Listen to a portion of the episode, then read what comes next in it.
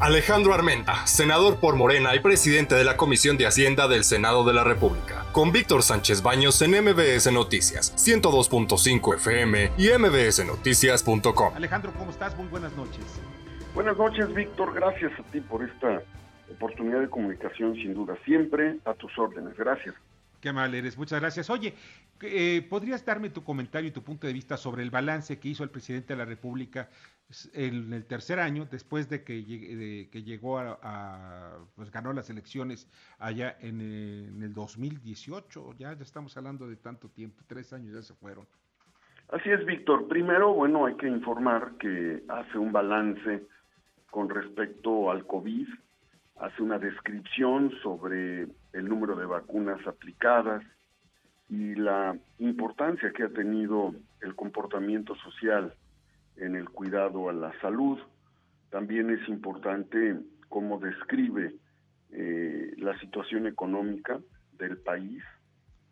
Hace también una referencia eh, con respecto a los cambios que han habido en materia económica, las propias iniciativas que él ha presentado, el acotamiento al abuso del poder presidencial, eh, hace una referencia con respecto al, eh, al tema de la deuda externa, ¿no? al crecimiento del salario mínimo, más del 44% de manera histórica, eh, establece claramente que el presupuesto tendrá una función distributiva, apoyar a los que menos tienen, también impulsar el desarrollo, la consolidación de los grandes proyectos que buscan la recuperación de la soberanía energética, de la soberanía alimentaria, eh, la lucha en contra de los monopolios, los grandes monopolios financieros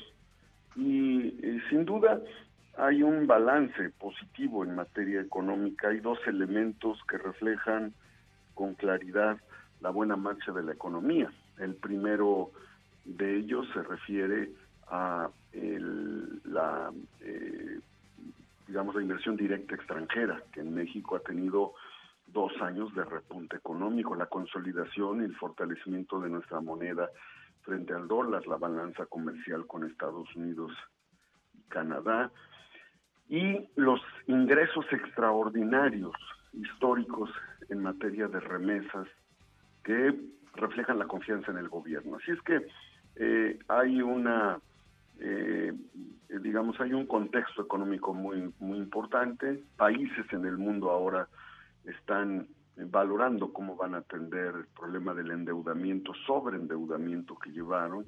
México presenta un balance financiero positivo y eh, creo que en este sentido el acompañamiento que debemos de hacer en el Senado de la República es en dos sentidos consolidar la salud, el cuidado a la salud de los mexicanos.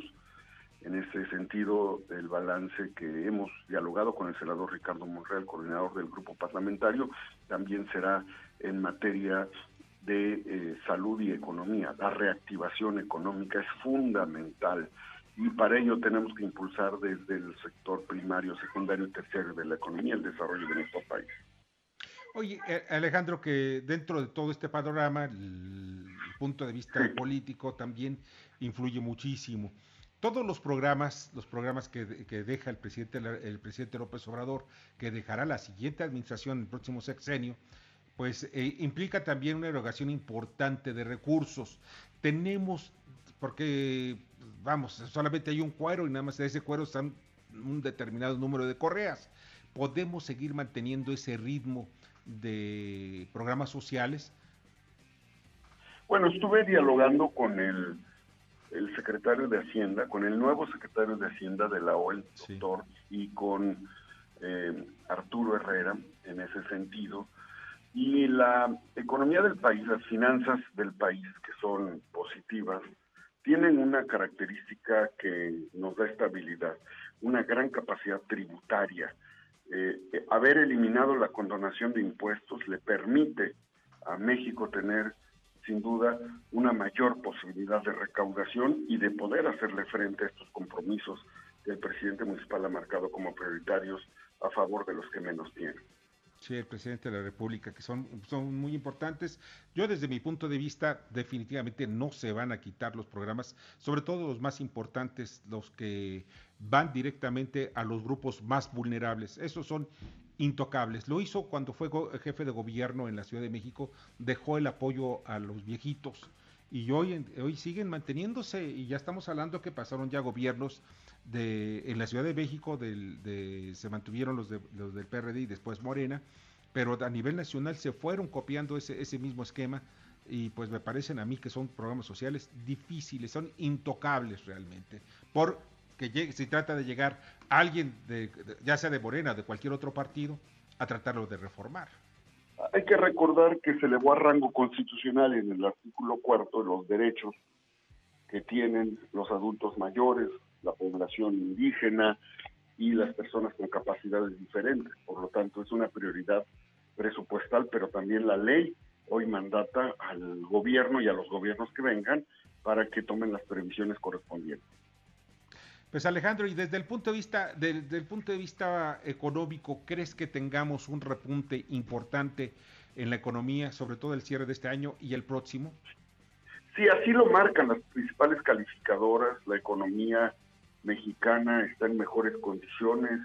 El precio del barril, eh, sin duda, está encontrando el precio del barril de petróleo está encontrando un precio muy muy importante en materia de ingresos los ingresos tributarios eh, al evitar la eh, evasión fiscal, pero sobre todo al eliminarse la condonación de impuestos a las grandes, grandes empresas que antes no pagaban, le ha permitido al gobierno tener ingresos extraordinarios. La reactivación económica eh, marca un repunte que el propio presidente ha informado oportunamente en las entrevistas de la mañana. Así es que esperamos una, un, crecimiento importante y desde luego desde el Senado, bajo la coordinación del senador Ricardo Monreal, vamos a establecer en los criterios que nos presentarán de política económica y en el paquete económico, vamos a contribuir a fortalecer, a incentivar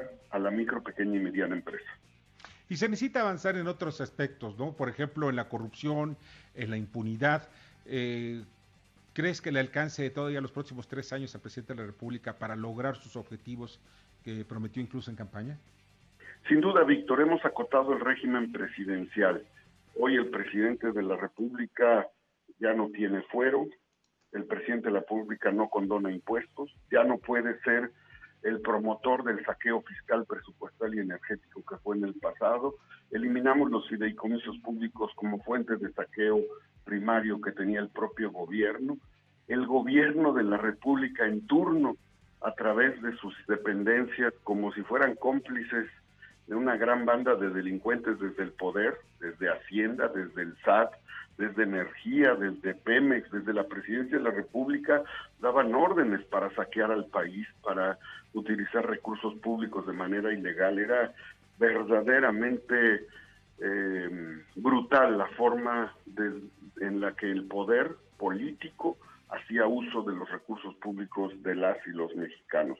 Eso se acabó, se han hecho reformas muy importantes para consolidar la austeridad en el ejercicio del poder público, se ha creado el Instituto para devolverle al pueblo lo robado, en fin, hay una gran cantidad de, disposiciones, se elevó a rango constitucional el, y desde luego eh, el tema de la corrupción, ya es un delito grave, el robo de hidrocarburos, el fraude electoral, y una gran cantidad de disposiciones legales que sin duda son un marco legal completamente distinto a la forma en la que operaba el Poder Ejecutivo, el presidente de la República como institución.